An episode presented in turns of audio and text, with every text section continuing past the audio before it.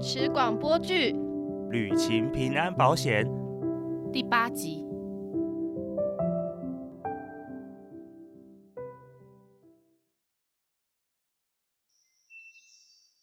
西里，你帮黄小姐换好棉被了吗？换好了，你有跟她说摆摊老板那些私人物品晚点搬吗？他说要丢垃圾桶，真的假的啦？没有啦，他放门口。你们刚刚在那里讲什么悄悄话？黄小姐没跟过来吧？他说他很累，要休息了。好，她今天应该被吓坏了。他也是雷洛蒙的职员吗？她也是，有什么话在面前说就可以了。所以你刚刚叫我去帮黄小姐，是要支开我吗？小郭她比较谨慎嘛，小郭，你跟摆地摊的老板刚认识，怎么变那么熟了？而且随便进人家家里的流浪汉，哪里谨慎了啊？总不能一直叫她流浪汉吧？西里，你先听听看她怎么说吧。冰，你确定他可以听吗？有什么话不能在我面前说？一开始不让你知道太多，是在保护公司，也在保护你，那为什么现在又告诉我？因为这已经牵涉到你了。他不就是一个来乱摆摊的流浪汉吗？不是，你听她说，你好，我刚才已经跟冰介绍过了，我是疗愈部的职员，叫我小郭就可以了。小郭，那这么说，你认识 Vega 认识啊，Vega 是我学长。猫是人的学长吗？对啊，他找我六个月进去吧。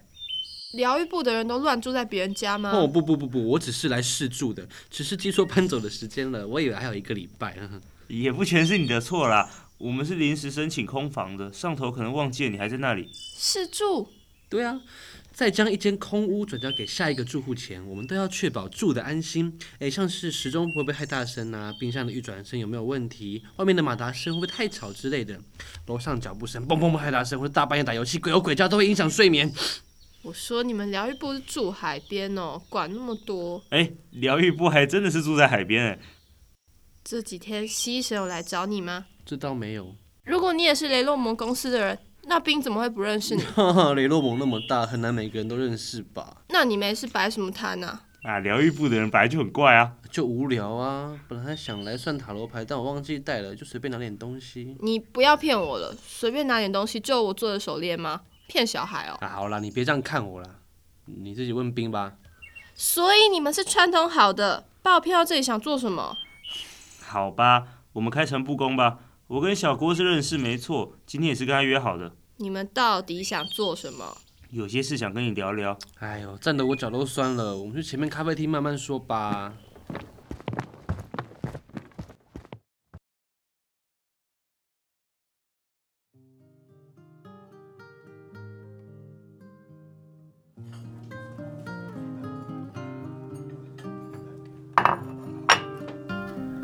这间咖啡厅蛮美的，是吧？我每次来克罗瑞夫一定会来。但是比起疗愈部还是差多了。那里去过一次就很难忘记，在那里实习的日子就像去度假一样。欸那是什么样的地方啊？疗愈部不在公司里面吗？疗愈部位在沙滩上，那是一艘由退役的研究船在陆地上改建的船屋，岸边那边有很多的货柜屋，那是员工宿舍。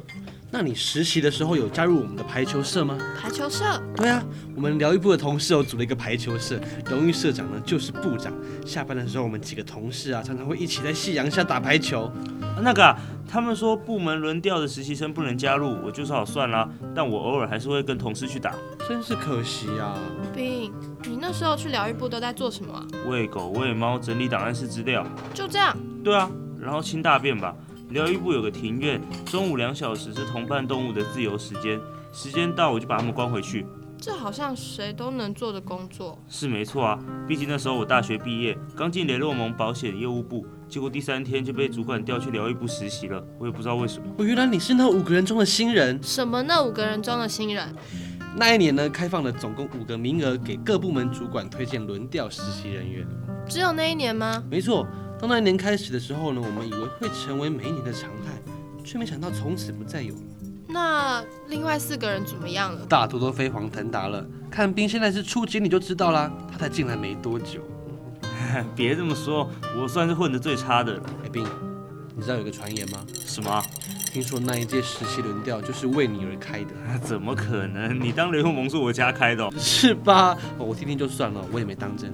不过你才进公司三天哎，就有这个机会哎。虽然说保险业务部分到最多三个名额，不过你们部门可是全公司最大的部门了，有数百人哎。那有什么好的？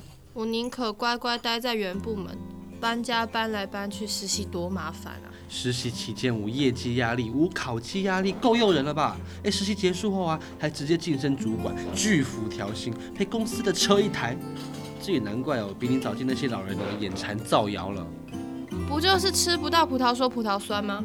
还有连我三个月的试用期都免了。你还在乎那三个月的试用期啊？当然啦、雷洛蒙给试用期的新人很大的包容度，哎，不然你也不会看到李希林每天无所事事了，哪像我累得要死。先生，我才刚进来公司几天而已，好吗？而且我还大半夜的跟你跑出来，差点变成枪击案共犯呢、开玩笑的啦，不过是有听说雷洛蒙的业务部主管都很糙，就是了对吧？我看我是中老布的计了，老布是谁啊？业务部的老大。老布就是他们业务部的部长啊，全公司就冰敢当面叫他绰号，我取的当然是我叫啊，为什么他叫老布啊？就老部长啊。这就要说到有一次哦。冰哦，寄信给你们部长，然后你们部长要转寄告知全体职员，结果那封邮件主旨就写三个字：老布收。哎，这种麻烦干嘛？还不是看得懂？是其他人早就被骂了。跟我多说说疗愈部的事。刚开始上班呢、啊的确蛮奇怪的，在船上走路呢，会有一种晕船的感觉，后来就习惯了。心理作用吧。就像我每次踏静止的手扶梯，都还是觉得失去平衡。嗯，毕竟从船内向外看，就像真的停泊在港口一样。这叫故障电扶梯现象。我们的意识呢，驾驭不了无意识的预期心理，习惯就好。哦，原来是大脑打结了，听说还有疗愈部的员工上班要吃晕船药，哎，这也太自找麻烦了吧？不不不，那都是他们想到驾驶舱去。驾驶舱呢是三百六十度的玻璃帷幕，往外看出去就是无敌海景。那简直就像航行在大海中一样，哎，哇，听起来真棒哎！我们疗愈别人，大海疗愈我们你们有缺人吗？啊？什么？没有，你就别费心了，李希林。哦，我想说可以试试看啊。啊，聊到忘记了，你不是说答应你一个条件就要告诉我手链从何而来吗？那你快说，我全答应了。你这么确定那是你做的手链？当然啦、那是我做的哎，我只送过两个人各两条，不会错的。你只需答应我们，听完后不改变你加入雷洛蒙的决定。算了，跟他说吧，反正他迟早也要知道的。他那时候退出了也没办法。好啦，我答应就是了。这就要说到那份保单了。保单，就是第一天我拿给你的那一份旅行平安保险，对，契约结束后啊，只要收到的礼物属于非消耗品的财产，都需缴回疗愈部的故事储存馆。所以你的熟练就是这么来的。不对啊，你说我的前两任男友跟这份契约有什么关系？啊，好，让我来说吧。你没有发现你的前两段感情都是刚好满一年吗？嗯，好像是真的哎，差不多吧。不是差不多，是刚刚好，就跟他们给你的爱一样，不多不少，刚好一年。你怎么知道的？这都是我们约定好的内容，我不是跟你父亲。跟我爸妈，这都是他安排的吗？他怎么可以这样做？不管人多大，在父母眼里都像是个孩子。你前两任男友都是父亲介绍给你的吧？嗯，他说一位是他公司的后辈，一位是他朋友的儿子。之前想说见面吃饭也没什么，其实根本不是他说的那样，而是委托我们媒合的人。这么说，我爸他骗我，从小到大，父母善意的谎言还少了吗？但这可是我的终身大事哎。客观来看，比起之前你自己找的两任男友，好多了吧？每个阶段心智程度不能相提并论。绝对可以相提并论，即使你不说，肯定天差地远。你放心好了，你前两次的案子呢，都是我负责的，为此我可是仔细筛选许久。你怎么筛选？资讯部呢提供大数据给我们分析，社交软体上啊，你停留最长的男生照片类型，最常观看的兴趣偏好，喜欢拜访的网站啊，得知你的思想观念，还有消费习惯。谢若冰，你还说你没有监控我的手你机？先听他说完。我们不会直接监看你的手机，我们是侵入你使用的 APP 公司，得到你的观看偏好。我还记得你爱好烹饪，最喜欢的地区是东欧，很常浏览柴犬的影片。有阵子啊，就一直想找一个琴键会跟着旋律发光，可以引导弹奏的电子琴。就这样，太轻率了吧？这些都有助于我们帮你找到更适合的异性。当然，还有一些简单合法的手段，像什么？像是二零一七年呢，你在一个网红参加 DIY 的烘焙体验贴文下标了一个朋友，留言手真好看，然后呢，他回复抱亲亲就更好了，你回答对，然后放了一个害羞的表情符号。连表情符号都记得吗？二零一八年呢，你分享了一则贴文，是两性关系的主题。你表示只要跟你教育程度一样就好，毕竟知识水平差太多也很难相处。你连那篇文章都看了吗？二零一九年，你在健身房发了一则现实，你说身高是不能改变，但体态可以锻炼。对自己身材有要求的人，对自己人生也会更加严格。我也没说什么啊。还有二零二零年的时候，你参加二手书店的粉砖抽奖，你留言呢许愿了某一个历史人物的历史传记，哎是是谁呀、有点忘了。但但你说你的梦想就是有一面大书墙，你跟另一半坐在沙发上一起看书，你的记忆力真是惊人呢。每天看当然记得啊，而且还都是频繁出现的类型哦。因此，我们可以分析你是一个烹饪爱好者、手控、书虫、狗派，想学钢琴的初学者。我没有说错吧？完全答对，你在网络上真的是一览无遗耶。虽然有些人现实世界跟网络世界太不一样，就是了难免落差。那你觉得哪个世界才是真的他呢？这个嘛，太可怕了！哪里可怕？你们掌握的这些资讯，除了一些资讯是侵入你的社群软体得到的，大多不都是公开的贴文或评论吗？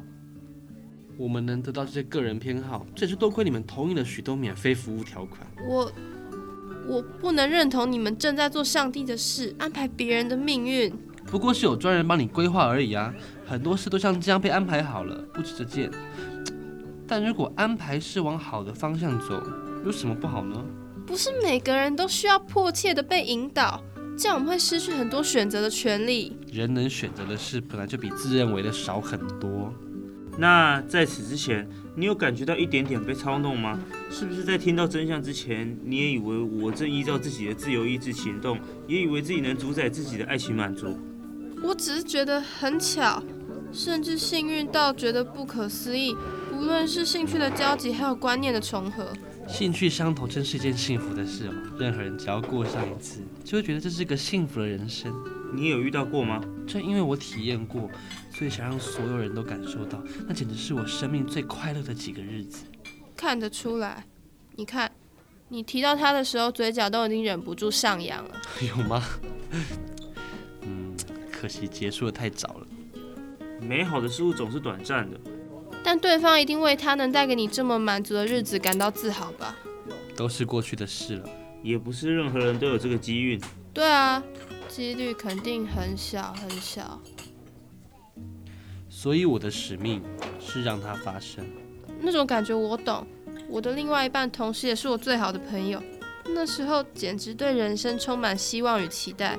那存在大部分人的幻想，成真在少数人的生命里。正因为爱情有改变万物的潜在能量，所以才有许多人危险的将所有希望都寄托在这张保单之上。但这样反而不好。怎么说？比如许多人呢，以为交到好的另一半就可以让不顺遂的人生好过起来，所以把对现实理想的所有条件都投射在一个人身上。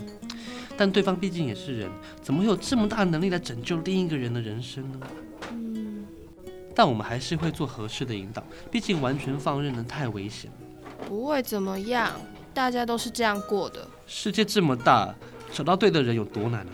我们只是帮忙牵线，引领那些遇到爱情就盲目的人前往更高品质的爱情而已。你们这样乱点鸳鸯谱好吗？人们的错觉太多，我们只是在避免后悔发生。没有人为介入才是自然的爱情。比起科学，我更相信命运。不对，没有那些过滤，就会像那些社会新闻一样，我们的客户会羊入虎口。我们其中一项任务呢，也是审核适宜的内容给你看，或者阻挡一些高危险性的异性。例如，有的男生是不是就没有来回你了呢？他已经被我们通报资讯部阻挡掉了。什么？也许他并没有恶意啊。你看不出来，并不代表没有，后台看得清清楚楚。虽然我有时候也会想说，为了安全牺牲自由的正当性，但这好像不是我业务部该去思考的事情啊。谁允许你这么做的？你你的父亲，他授权我们这么做的。网络时代很危险，我们只是尽我们的责任而已。不过就结果来说，你不也满意吗？你自己若没有意思，也不能接受那两人吧？那是基于我对我爸的信任才接受的。我知道如果后面有人在操作，我断然不会接受差别在哪里呢？尊重，因为这件事情我不知情。这都是有保密条款，不能告诉当事人的。说穿了，就会有许多精心设计、缜密计划的行程泡汤，感觉也不真实，你竟然还说这个以谎言维系的关系是真实？并无谎言啊。关系是真实的，情感是真实的，只不过多了一层契约保障的关系，保障什么？保障一段关系不会猝不及防的结束，让人做好准备，不会受伤太重。那有什么差别吗？还是分开了啊？我们已经设法将伤害减至最低。如果无预警的分开会怎样吗？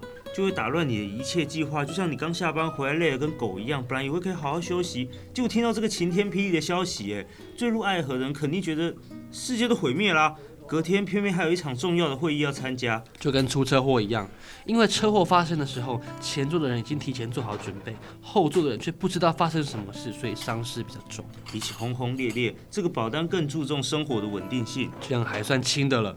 如果一点心理准备都没有，复原时间可能更久，甚至不会复原。这份契约的规定，就是双方都知道这段关系一年就会结束，却还愿意开始，就如同人类出生一样短暂而美丽。难怪我那两任男友，一个一开始说一年后他要出国工作，一个说他不是当地人，一年后毕业就要回家，原来都是借口啊！每段关系都有保鲜期，所以保单的期限就是一年。这份保单的出现好像是基于对人类情感的不信任，否定人会永远永远爱着。就是防患于未然嘛，未来未知变数很大的，单纯为大家提供保障而已。签这个保单的多数是出社会、工作稳定、生活圈也很稳定，没什么机会认识异性的人呢、人不就是越活越孤单吗？越活越没意思，久了就迷失吗？独自面临疏远、孤立、空虚、苦闷。谁不是呢？所以你们早就约好要跟我讲这些吗？这本是机密，但保护成为公司员工的时候就要告知他了。我宁愿你不跟我说。我明白，毕竟不活在真相里会舒服一点。但这两次我都没有遇到违约。这张保单除了保障合约期间的稳定外，还有什么？还有最重要的，也就是被保险人发生伤害事故后的处理。我发生什么？就是我们现在在做的事。契约有效期间内，因遭受外来创伤、变故、不适应，被保险人之爱情失能与意外伤害具有因果关系者，以致冷漠、麻木、失去爱人、失去爱人能力时，本公司应分担其责任。可是我不是因为他们才这样的啊！但是你的状况爆发在契约有效期限内，可以归咎我们雷洛蒙保险公司。是这样啊。那如果这个一年期的契约结束前，爱提早燃尽了怎么办？接下来的日子对于已经没有爱的人来说，不是互相折磨吗？保单一年而已，多少人被婚姻折磨了几十年啊！但要提早结束嗯也不是没有方法，什么方法？没收保证金。多少钱？不少钱哦，契约前就要先缴纳了，起码退还。我们会根据被保险人的交友情况、工作环境、个性、成长经历做评估，情感的风险都是可以计算的。雷洛蒙靠这个东西赚了不少钱吧？我公司是宁可不赚，都是一些灾难财。疗愈部没和成功率低下，还会被开会检讨。哎，本来就该要没收啊！开始交往的时候都说好了，一年就是一年，双方如果都接受，一方突然终止契约，不会造成别人的困扰吗？毁弃承诺本来就要负责啊！更要负起责任来好好结束，不然因为没有感觉了，人就跑了。怕痛吧？公司的契约不会定保障给只享受快乐不承担痛苦的保护，可是年轻人最喜欢山盟海誓了。所以啊，这份保单的被保人有限制是满二十岁哦，成年人还不知道收敛，天花乱坠总得负点责任吧？那么这张保单是任何人都可以签吗？极少数，极高几率审核不会通过，但都是为了保证品质。这样我还通过了两次啊。你父亲当时也很意外啊。那如果这个一年期的契约结束后，爱还有余温怎么办？所以就要把握有限的时间啦、那如果双方期间内都很珍惜彼此，难道就要这样眼睁睁的结束吗？拿得起放得下，再苦呢也要学会转身离开。当然了，契约结束并不代表一段关系的结束，所以日后如果他们还想继续交往，公司也不会干涉他们再次相见。我的意思是，你懂吗？你这是这是在骗人的吧？那为什么他们之后都没有来找过我？